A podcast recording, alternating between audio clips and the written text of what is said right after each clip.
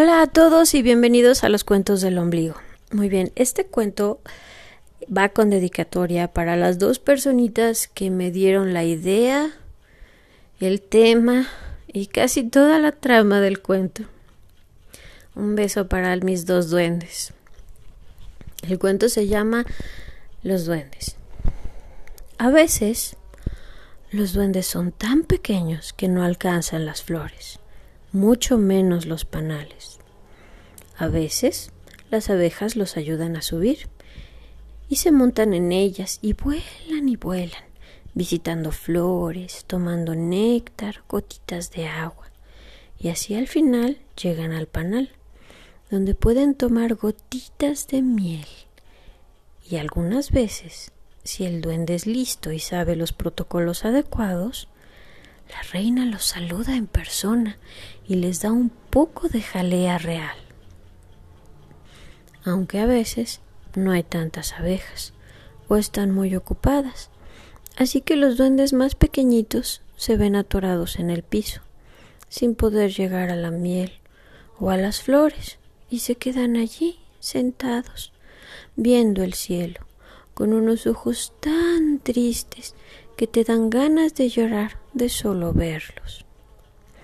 Y te preguntarás, ¿y por qué no trepan por un árbol? Les debe resultar muy fácil.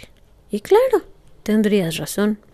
Es más, para ellos es muy sencillo trepar, solo que a veces se les olvida. Son un poco distraídos, sobre todo cuando son pequeñitos.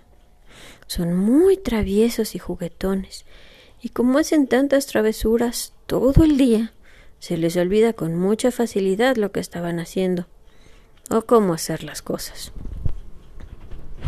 Y claro, como las cosas se les olvidan tan fácilmente, se les ocurren ideas un tanto creativas para conseguir sus objetivos. Así que algunas veces, si tienes mucha suerte, en un día soleado de verano podrás ver a un duende aventando a otro pequeño duende como si fuera una jabalina para que pueda llegar a una flor alta en donde vieron a una abeja. O tal vez veas a dos duendes usando una pequeña catapulta para poder volar hasta un panal de abejas.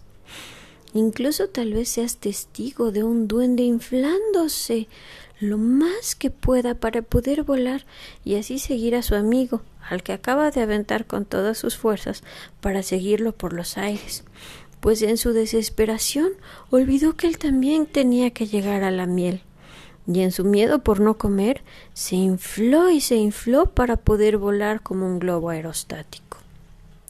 Sí, un duende es muy travieso y muy distraído, pero la miel les encanta pueden hacer casi cualquier cosa por un poco de miel. Aunque, una vez que la consiguen, se olvidarán de todo lo demás. Así que, si alguna vez un duende te promete algo a cambio de un poco de miel, asegúrate que primero te cumpla, porque si no, es posible que no lo haga jamás. Muy bien, gracias por escucharme, espero que les haya gustado y recuerda, sigue sembrando flores, así habrá más abejas y más duendes felices.